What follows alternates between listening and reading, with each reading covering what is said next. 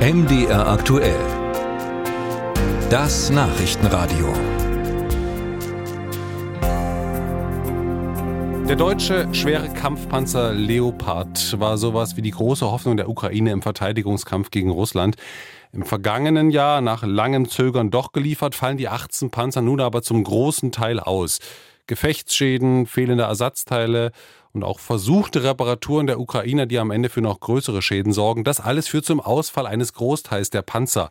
Ist der Leopard 2, der nun zum ersten Mal wirklich im Krieg im Einsatz ist, eigentlich so gut wie gedacht oder ist er dann doch sehr anfällig? Ich habe darüber gesprochen mit dem Oberst Adi Ralf Thiele. Er ist Präsident der Eurodefense. Das ist eine Art Denkfabrik für Sicherheitspolitik in Europa. Ich grüße Sie.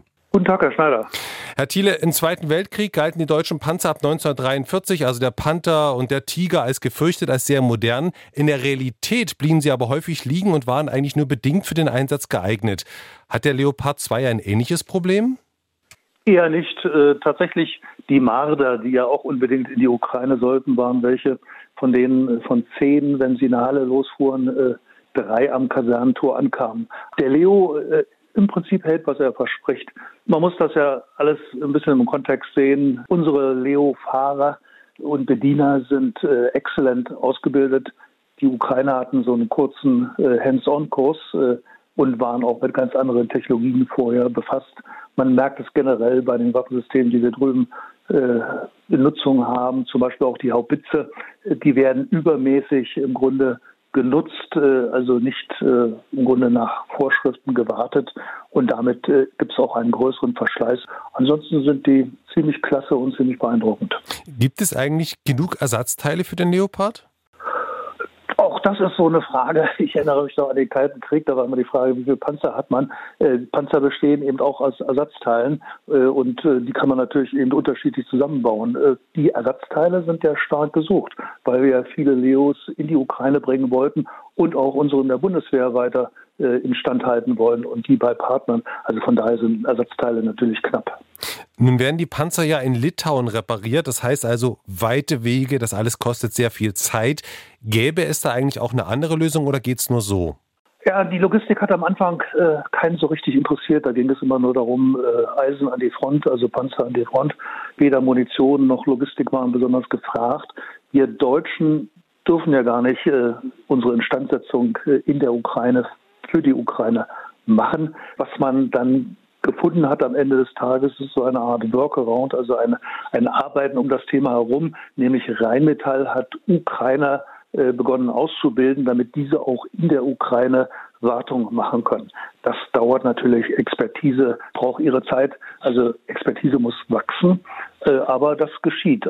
Das Problem ansonsten mit der Logistik ist natürlich, wenn ich in Polen oder Rumänien warte, dann ist das manchmal 1000 Kilometer weg von der Front. Und das hätte man eben vorher bedenken können, insbesondere wenn man dann auch sieht, dass die westlichen Alliierten ja ein riesiges Sammelsurium an Panzern da hineingefahren haben in die Ukraine. Im Grunde der Albtraum eines jeden Logistikers. Und Sie haben es schon angesprochen, die Expertise in der Ukraine in Bezug auf Panzerreparatur muss da sozusagen erst wachsen. Und da ist dann vielleicht doch eine, naja, zumindest Praktikabilitätsschwäche des Leos, weil offenbar, so kann man zumindest lesen, wurde mitunter am Leopard auch rumgedoktert, was dann dazu führte, dass die Probleme noch größer wurden. Äh, so ist das. Denn tatsächlich ist der Leo auch äh, im Grunde in seiner Wiederinstandsetzung den äh, russischen Systemen überlegen, weil zum Beispiel sind die Munitionskammern äh, nicht dicht am Turm gebaut wie bei den Russen.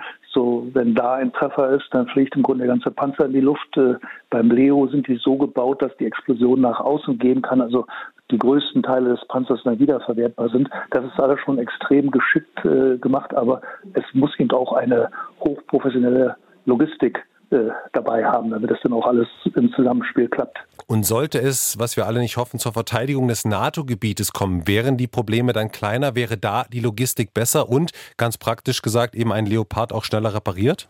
Die Wege sind bei uns dramatisch kürzer. Die Experten sind hier.